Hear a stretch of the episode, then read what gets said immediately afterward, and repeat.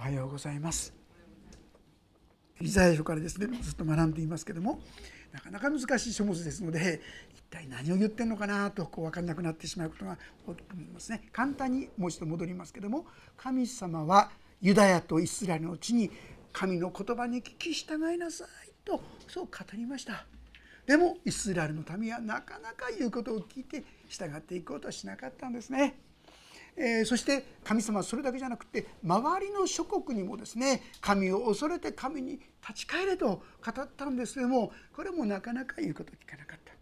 結果としてイスラエルはついに滅ぼされると言いましょうか。バビロン捕囚とかバビロンとかアッシリアという国に敗れてしまう。そういう出来事がまあ、予言として語られていました。そして歴史を振り返るならそのことは実際そのようになってしまっているわけであります。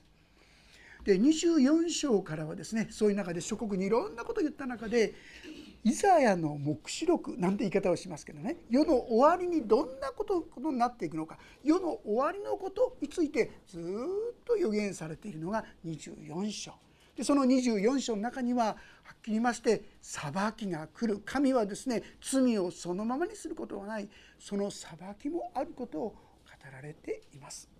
でも同時に25章からその中で神を求める者が守られている。神様はそういうものを支えてくださる。そんなことも語られて2526章ではですね主を褒めたたえるそういう言葉が記されていました。そして今日の27章はその神を信ずる民あるいはイスラエルの民にですね神様からのメッセージが語られている。こういうことになるわけですね。27章の一節を読ませていただきますがこう書いてあります。その日主は鋭い大きな強い剣で逃げ惑う蛇レビアタンを曲がりくねる蛇レビアタンを罰し海にいる竜を殺される。レビアタンって何でしょうか皆さん。聞き慣れない言葉ですよね。まあ、別名ですね。これを竜と言ってみたりね。あるいは蛇と言ってみたり。あるいは、まあ、あのワニというじゃないかっても思われたりしてるんですけどね、ま、直接的に言うならばこれは何のことかと言いますと当時戦いをしていたアッシリアという国あるいはバビロンという国あるいはエジプトの国こういう国々を指していたと思われるんですね思われる。でも実はそれだけじゃないんです。世の終わりのこととして語っているということにおいて黙示録の12章一番最後の黙示録の本当に分かりにくいところですが12章の9節にこんな言葉が出てきます。ちょっと読ませていただきます。こうしてその大きな竜すなわち古い蛇悪魔とかサタンとか呼ばれるもの全世界を惑わすものが地に投げ落とされたとこう書いてあるんですよ。ここには大きな竜古い蛇このことを悪魔とかサタンとか呼ばれるものとこういうふうに記されているんです。ですから実はこのレビアタンって言われているものは具体的に何なのかそれは一つにはアッシリアやバビロンのことを言いましたけどもその背後にあるサタンや悪魔の技そういったことを指していると思われるわけですね。でそれに対して神様は鋭い大きな剣で海にいる竜を殺されるとあります。どういうことでしょうか。サタンの技悪魔の技はバーンと。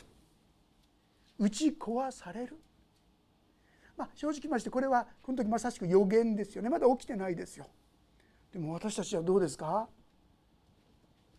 もうこのことは起きたんですよ。ある意味で。何のことか分かるか言ってるか分かりますよね。あの十字架。これはまさしく神様が悪魔の技を打ち壊したその出来事であります。創世記のですね3章という中に、まあ、人間が罪を犯した時のことがですね記されていますがその時に同時にこんな約束も語っています。このことをよくですね原福音もともとの福音福音の一番初めなんていう言い方をする時もありますが3章の15節ちょっと読ませていただきますがこんな言葉が記されているんです。私は敵意をお前と女の間にお前の子孫と女の子孫の間に置く彼はお前の頭を打ちお前は彼のかかとを打つとこう言ってるんですね。何のことか女の末っていうのはこれイエス様のことです。そして蛇の末は悪魔のことを言ってますよ。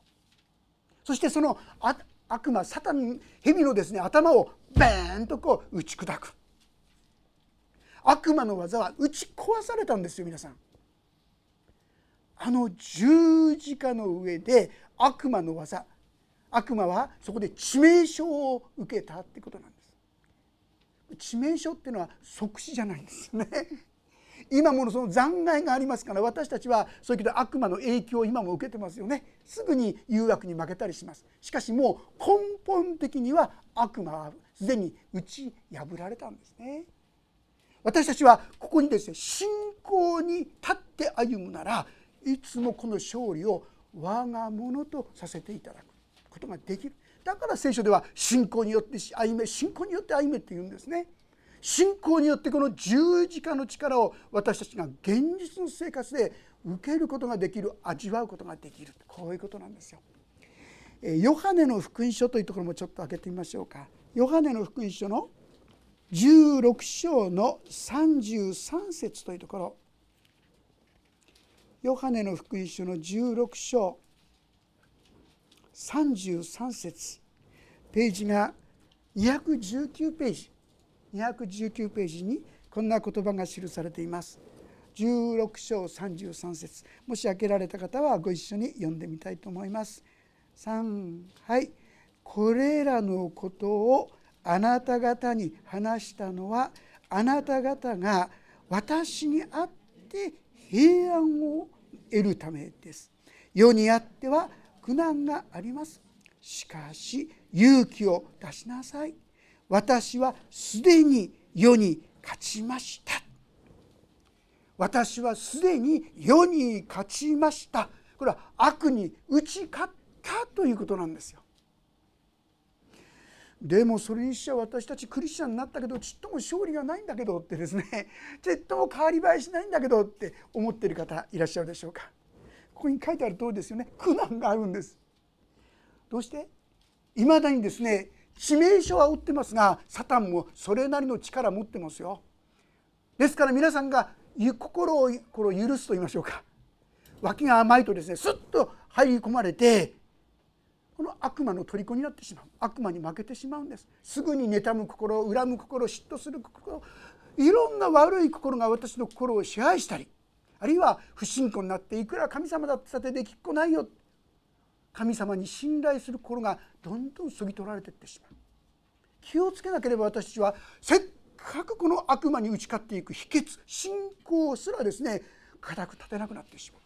私たちはそういうことでこの固く信仰に立っていくためにああイエス様は十字架で本当に勝利したんだな。ちょっとだけこのことについて付け加えておきますが皆さんですねでも私もどうもその信仰の勝利っていうのが体験できないんだけどって方こういうことなんです。皆さんの中に蛇好きな方いますか？少ないと思うんですが蛇嫌いな方多いでしょ？蛇だとですね例えば皆さん抜け殻見ただけで「はあ怖い」なんて逃げる人いるんじゃないですか？抜け殻なんて何の力もないでしょ？でももう抜け殻見たら「あ怖い怖い」ってもう怖がってるんです皆さん。ある意味で皆さんの神様あるいは悪魔に対する姿勢はこれと同じようなもんなんです。私たちは悪魔に立って信仰に立って例えば勝てるんですよ。ところがその信仰を揺るがしちゃってダメかもしんないどうせ私じゃとかですねいろんな思いに負けてしまってせっかく信仰による勝利をダメにしてしまっていることがただままあるかなと思います。私はすでに世に勝ったというんですよ。あるいは今もですねこのイザヤ書ではレビアタンを殺される彼らはまだ予言としてしか見てないんですが私たちははっきり言うなら私たちは知ってるんですよ。歴史上でもイエス様が十字架にかかってくださったこれはもう紛れもない事実だこれによって悪魔の技は打ち壊された？このことを知る時に私たちは安心できるんですよ。先ほどのヨハネのとこにも書いてあったのは平安が与えるためでしょ？私たちがイエス様が全てにもう打ち勝ってくださったとしたらあ大丈夫だって安心感持てるじゃないですか。でもこの信仰を揺るがされちゃうと大丈夫かな大丈夫かなって不安になっちゃうんですよ。イエス様の十字架は基本的に原則的にもう悪魔の技はもう致命傷が置かれたんです。恐れる必要ないんです。私たちの方が信仰に立って歩むなら私たちのは必ず勝っていくんですね。さあその勝った人たちにはどんな恵みが注がれているでしょうか？2節から読ませていただきますが27章です。イザヤ書27章2節。その日麗しいブドウ畑について歌え。私はそれを見守る者絶えずこれに水を注ぎ誰も害を加えないように夜も昼もこれを見守る。私にもう憤りはない。わしもあもしも茨と踊が私と戦えば私はそれを踏み潰しそれを焼き払う。皆さん神様こう言ってくださってるんですよ。もうあなたのことをですね守るって言ってるんです。でも実は同じイザヤ書の5章のところちょっと開けていただきたいんです。以前はどうであったか。以前イザヤ書の5章の中でイスラエルのために語った言葉。5章の1節からちょっと読ませていただきます。イザヤ書5章の1節からです。お読みします。さあ私は歌を我が愛する者のためにそのブドウ畑についての我が愛の歌を。我が愛する者はよく肥えた山腹にブドウ畑を持っていた。彼はそこを掘り起こして石を取り除きそこに良いブドウを植えその中に櫓を立てその中にブドウの踏み場まで掘りブドウがなるのを心待ちにしていた。ところが水ぶどうができてしまった。これは何のこと言ってるのか。これイスラエルを神は選ばれて彼らが実を結べるように素晴らしいブドウの実を結べるように実に彼らを整えた、まあ、そのためのですねいろんなこの備えも与えてあげた。ところが彼らが実らしたのは水ぶどう腐れぶどうと言いましょうか。もうとてもとても食べられるような飲めるようなもんじゃないですよ。そんな腐れぶどうを鳴らしてしまった。イスラエルの民が彼らが神を信じて神の栄光を表すことができるようにさまざまな恵みを注いだのに彼らはこの神を信じないで神様が意味嫌われるようなことをたくさんたくさんしてしまった。ですからその後の言葉3節。今エルサレムの住民とユダの人よ。さあ私と我がブドウ畑との間を裁け。我がブドウ畑になすべきことで何か私がしなかったことがあるか。なぜブドウがなるのを心待ちにしたのに水ブドウができたのか。さあ今度は私があなたに知らせよう。私が我がブドウ畑に対してすること。を私はその柿を取り払い荒れ廃れるに任せその石垣を崩して踏みつけられるままにする。私はこれを滅びるままにしておく。枝は下ろされず草は刈られず湯原やおどろが生え茂る。私は雨雲に命じてこの上に雨を降らせないようにする。神様が選び神様が祝福されたこの地ところが良いブドウがなれるように私がしなかったことがあるかって言うんですよね。肥やしをやり枝を整えて彼らがもう十分に豊かな実を実らせるはずなのに彼らはこの神を求めずそしてなんと腐れぶどうを実らしてしまったもはやこれ以上はそのままにほっとくわけにいかないもうその地は荒れ果ててしまう。せっかく祝福の地として与えたのにあなた方はそこで苦しまなければならない。踊が入る雑草が入るめちゃくちゃになってしまう。これがこの御書初めにイスラエルに語った言葉であります。ところが今読んだことを思い出してください皆さん。今全然違いますよね。27章の3節では「私主はそれを見守る者絶えずこれに水を注ぎ誰も害を加えないように夜も昼もこれを見守る」っていうんです皆さん。神様はあの一旦イスラエルに対して厳しいことをなさいました。実際結果としてこ歴史上私はたどることができます。アッシリアという国にイスラエルはですね全部滅ぼされてしまってアッシリアに連れてけられちゃった。補修されてしまった。バビロンという国に彼らは完璧にやっつけられてしまってもはや何にも残らない。神殿も全部潰されてしまった。でもその中で彼らはある人たちをあのバビロンの地で養ったんですよ。そして彼らに生ける信仰を実はよみがえらせて与えて彼らは再びエルサレムの地に戻れるようにしてくださったんですよ。ところがどうだったでしょうか。彼らはそれで本当に良き身を実らせたか同じように。彼らはまたこの神から離れてしまった。自分たちの映画を求め自分たちの誇りあのパリサイ人やイエス様の時代の立法学者たちを考えたらよろしいと思います。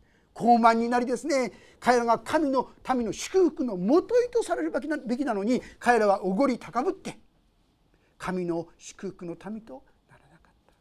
その結果として紀元後70年のこと。ローマによってイスラエルは全世界に知らされてしまいましたよ。その結果もはやイスラエルには誰もユダヤ人がいないという本当に悲惨な悲しい状況になりました。でも今日のこの27章はその後のことであります。世の終わりにもう一度彼らを返すと新明記の30章に書いてあります。神から離れてしまった彼らをもう一度この地に戻すと書いてあります。皆さん今私たちはちゃんと見てるでしょ？イスラエルっていう国を見てるでしょ？あれは1948年までなかったんですよ。そこに人々は寄ってきてそして今やそこにイスラエルという国が再びできつつあるんですがこれはですねまだ途上なんです皆さん。エゼキエルの37章というところに読みますとイスラエルがどのように回復していくか書いてあります。骨と骨が合わさってですね骨組みができるとかね。でも彼らに命はなかったって書いてあります。今イスラエルって国はできました。でもね本当の命はまだ戻ってないですよ。彼らクリスチャンになってないでしょごくわずか11メシアニック・ジュースでこのイエス様をメシアとして信じる人たちも少し起こされてきてますがごくわずかです。でもこぞって彼らが立ち返る時があります。その時のことを言ってますね。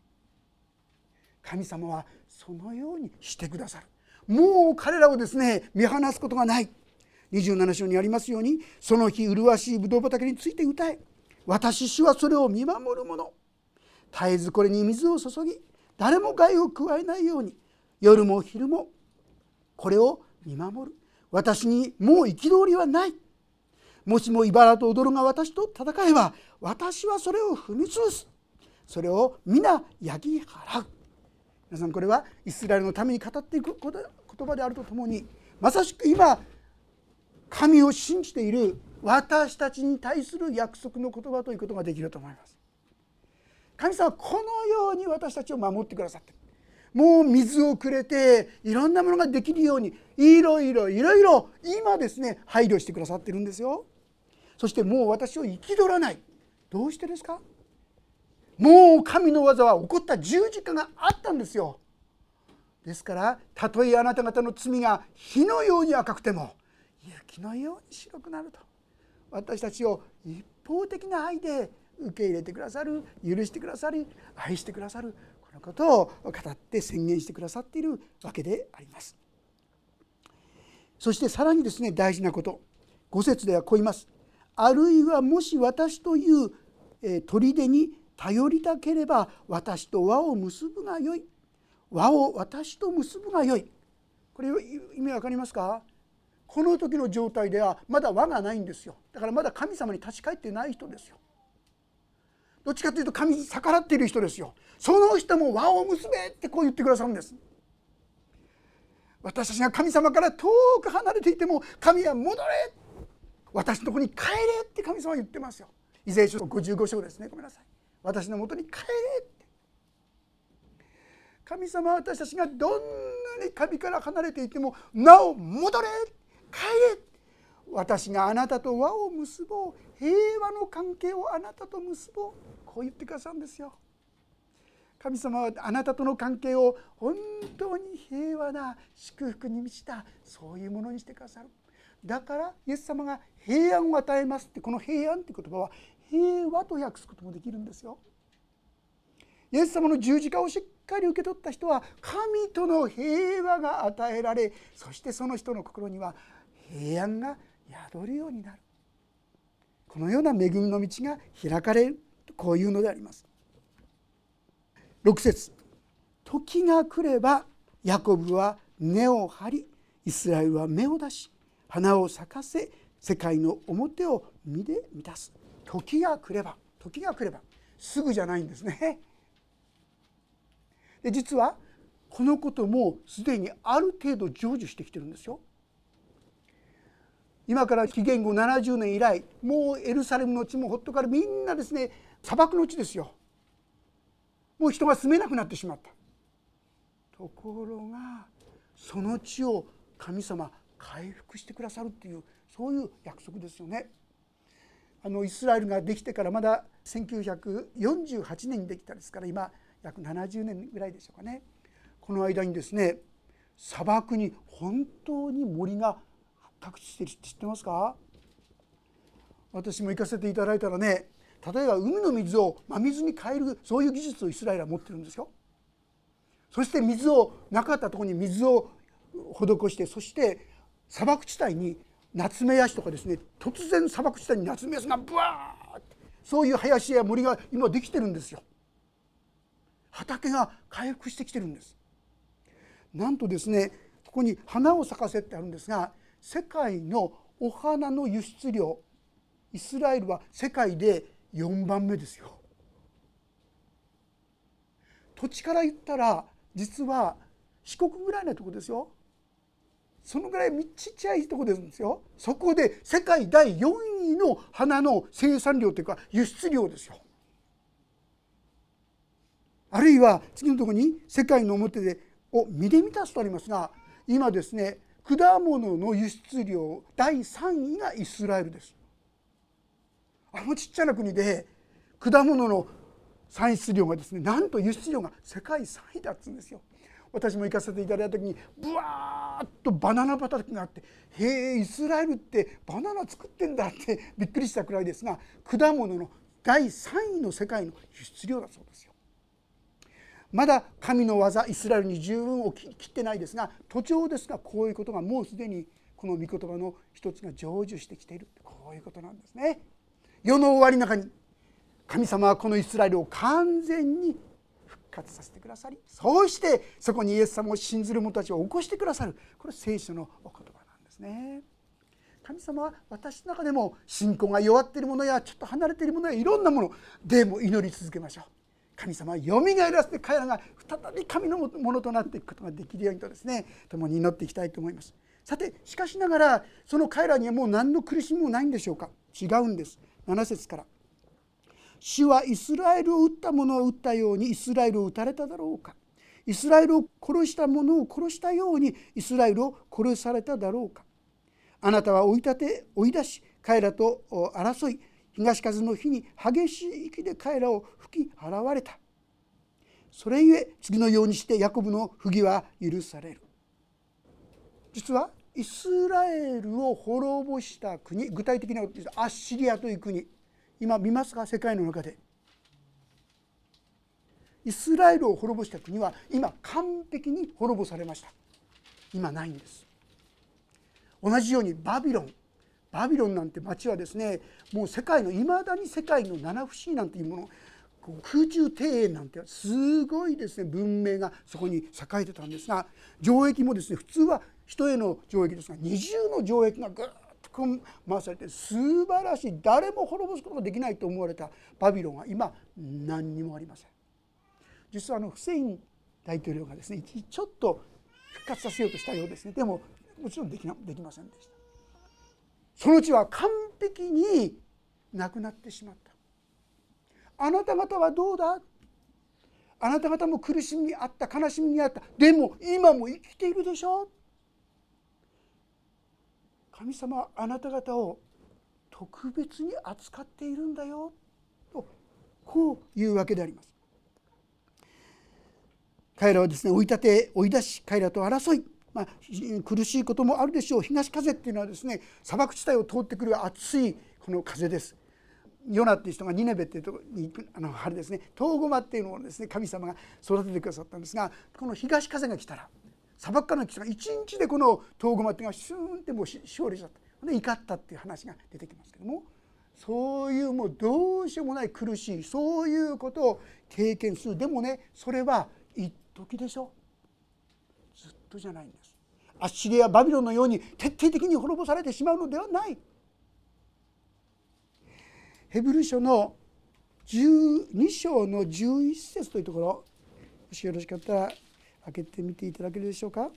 ヘブル書の12章11節というところでありますがページが454ページ。ヘブル書12章の11節。454ページであります。開けられた方はご一緒に読んでみたいと思います。12章11節3はい。すべての訓練はその時は喜ばしいものではなくかえって苦しく思われるものですが後になるとこれによって鍛えられた人々に義という平安の実を結ばせます。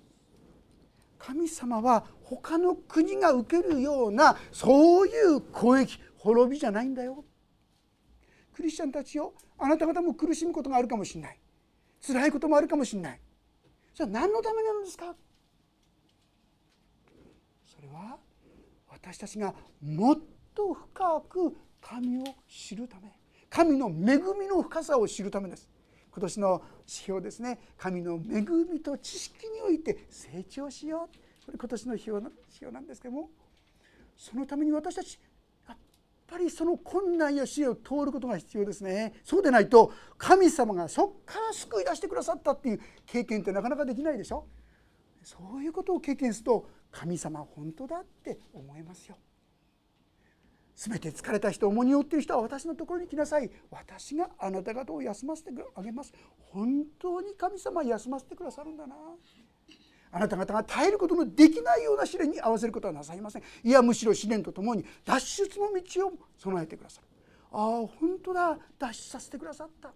こういう経験を通して私たちは、あ、この神様は本当に頼りになるんだな本当にこの神様私たちを守ってくださるんだな助けてくださるんだなこういうことを味わっていくわけであります。神様は全てのことを働かせて生きとしてくださるとまで言ってますよね。ですからもし皆さんが嫌な嫌なことがあったらね神様これはあなた私に今何を教えているんですかって聞かれるといいと思いますね。何を学ぶべきなんですか？このことを通して私は何を今悟るべきなんですか？このように祈ることが私たちの必要なこの備えということができるかと思います。さてそういうことで私たちはさまざま苦しみに遭うんですがそれは私をいじめるためとかひどい目に遭わせるためじゃなくて訓練しもっと神様を神の恵みを深く知るためなんだそこのことを覚えていただけたらと思います。そしてさらにですね今度は9節にはこうあります。それゆえ次のようにしてヤコブの不義は許される。祭壇の石をすべて粉々にされた石灰のようにしアシラ像と甲の台を二度と出なくすることこれが自分の罪を除いている身の全てだ彼らに必要なことは何かこれ語っているわけでありますそれは一つには祭壇の石を粉々に石灰のようにすることだっていうんですこの祭壇の像っていうのは何の祭壇か。これは誠の神様の祭壇じゃありません。偶像の祭壇です。バールとかアシェラとかですね。そういった偶像の祭壇を粉々に踏みつ潰せって言うんですよ。皆さん私たちは誠の神様を信じてるからそれ以外のものを拝みませんと思っているでしょうか。確かに表面的にはそうかもしれませんが心の中ではどうでしょうか。結構いろんなものが偶像になってませんか？お金とかですね名誉とか地位とかね人とかですね。いろんなそういったものが偶像になってしまっていない。それを粉々に踏み潰せって言ってるんですよ。そういったものが私たちを神様の恵みから離してしまっている。いろんな自分の中にあるもの。どうやって取り除くんですか？第一に必要なことは認める告白することですよね。いつも言いますね。もし私たちが自分の罪を言い表すなら神は真実で正しい方ですからその罪を許し全ての悪から私たちを清めてくださいます。そうです。私にはそういう偶像がありました。私はこういう裁きがありました。こういう妬みがありました。こういう傲慢がありました。私は私の中に潜んでいるそのようなさまざまな罪あるいは偶像そういったものをことごとく主の前に持ち出すことですよ。告白すること。自分で粉々にすること実はできない。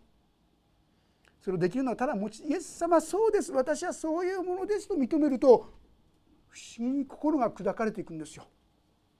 自分で一生懸命砕こうとしてもかえって私は頑張ってるっていうね傲慢が出てくるばかりなんです。そうじゃなくて本当に私はへり下ることもできないものです。神を求めることもできないものです。愛のないものです。正直な自分の惨めな愚かな姿を告白することこれならできるんです皆さん。そして神様はそれだけでもし自分の罪を言い表すなら神は真実な方ですからっていうのは十字架を忘れないからってことですよ皆さん。その罪はもうイエス様が身代わりで処理してくださったから。第一にその罪を許す。許すだけじゃない。全ての不義から解放してくださる。もし私たちが正直に自分の罪を告白すると神はそこから私を解放してくださる。清めてくださるって言うんですよ。これなら私たちもできるじゃないですか。そうです。私はそういう傲慢な愚かな醜い汚いそういうのが私ですって。これですよ。これが粉々に砕くことですよ皆さん。そして神は砕かれた魂砕かれた悔いた心。神をあなたはそれを蔑まれませんとありますがそのように自分の弱さや過ちや愚かさを認めるものを神様は引き上げてくださるんですね。私たちを平安の中に導き上げてくださるとそういうことであります。しかし10節から読みますが城壁のある町は一人寂しく捨て置かれた牧場のようになり見捨てられた荒野のようになる。そこで子牛が草をはみそこに伏してそこの木の小枝を食い滅ぼす。枝が枯れるとそれは壊され女たちが来てそれに火をつける。これは悟りのない民だからだ。それゆえこれを作った方は憐れまずこれを形作った方は恵みをお与えにならない。これはエルサレムの町のことを言ってますね。彼らはほっとかれてこれはバビロン保守あるいはその後のことでありますが本当に野ざらしにされる。せっかくの神の言葉を真剣に受け取ろうとしないで自分の思いを通した。結果として彼らは悟りのない民だからだ。私は神の言葉を聞いて悟るべきですね。ああそうでした。私はそういう傲慢なもので自分の罪を素直に認めるものでありたいと思います。その時に神様は私たちをそこから引き上げてくださる。残念ながらあるイスラエルの民はそのような傲慢さをどこまでも貫いたんですね。結果としてそこに滅びがやってきてしまった。ですからこれを形作った方は恵みをお与えにならない。このこれを作った方は憐れまずとこう記されているんですね。私がこんな言葉を言われるようなものになりたくないですよね。正直に自分の弱さを愚かさを本当にそうですと認め告白していくお互いでありたいと思います。さてそのような恵みの中にもう一度生きようとした人にはどうでしょうか。12節。その日主はあの大河からエジプト側まで穀物の方を打ち落とされる。イスラエルの子らよあなた方は一人一人拾い上げられる。その日大きな角笛が鳴り渡り足毛の地にいる失われている者やエジプトの地に追いやられた者たちが来てエルサレムの聖なる山で主を礼拝する。もし私たちが神の言葉に聞きそしてああ私は本当に愚かなものであったと主の前にへり下っていくならば神様はその地を大いに祝福されると言ってくださっているんですよ。このエジプト側からこの地はっていうのはですね大河からエジプト川っていうのはこれはアブラハムに神が約束したことですよ。アブラハムにもし私を行くところを知らずして私の言うところに行くならば私はあなたをこの地を全部あなたにあげようと言ったあのユーフラテス川大河ユーフラテス川からあのエジプトまで全土をあなたにあげる。ついにはそのようになる。あの最初の予言はその通り実現するんですよ。それはどこにですか？神の言葉の前に打ちしおれてああ本当にそうでしたと御言葉を悟るものです。御言葉を本当に受け取るものです。その人の中に神様はその祝福の技をなさる。神様は私たち一人一人にもさまざまな良き計画を持ってくださっている。神の前に私たちが自分の愚かさを正直に認め告白していくならばなんと神様はもともと私に立ててくださった祝福の計画を成し遂げてくださる。こういう約束のお言葉であります。そしてその日13節大きな角笛が鳴り渡りアッシリアの地に失われている者やエジプトの地に追いやられた者たちが見なしてエルサレムの聖なる山で主を礼拝するイザヤ書でずっと予言したことですがアッシリアにも警告を与えあるいはエジプトにも言ったんですが彼らはなかなか言うこと聞きませんでしたけども最終的にはかの力も皆集ってきて主を礼拝するようになるとこう言ってるんです。皆さん神の技はもう始まってますしそれが起こりつつあるんです。私たちはそれはどうしてですか？十字架はもう成し遂げられたからです。あとはあなたのうちにこの神の技が完成していくのを待つばかりです。ピリピ書の一章の6節。ピリピ書の一章6節先も開けましたけどもう一度開けましょう。ピリピ書の一章の6節。ご一緒に読んでみたいと思います。一章の6節。あなた方の間で良い働きを始められた方はキリストイエスの日が来るまでにそれを完成させてくださると私は確信しています。あなたのうちに神を求める心を与えあなたのうちにイエスは主だというこういう信仰を養ってくださった育ててくださった神様はやがてキリストが来る時にあなたを全きものとしてこの栄光に預かるものとして私たちを導いてくださる。今の自分を見るととてもとてもと思いますよね。いろんな環境やいろんなのを見るとどうなるのかなと思うかもしれません。でも主を見上げましょう。主はもう十字架で勝利してくださったんです。私は主に世に勝ったのです。このイエス様を見上げてそれぞれが今できること。それはああ確かに私には偶像があるな。神じゃなくて違うものを求めてるな。それを踏み潰していきましょう。そのためには告白することですよね。そうですそうですって。自分の愚かさを認めていきましょう。神様はその時に私たちにも神様の計画した祝福の技をなさってくださるんですね。こんな恵みにともに預からせていただけたらと思います。お祈りをいたします。天の神様イスラエルのために立てた計画それは着実に今もなされつつあります。同じように本当に愚かな私たちのうちにも主よあなたの技が始まっていることを感謝します。あなた方のうちに良い働きを始めてくださった方はキリストイエスの日が来るまでにそれを完成させてくださるなんという温かななんという優しいお言葉でしょう。私たちはちっとも従い得ませんのになお私たちを育ててくださると言ってくださることありがとうございます。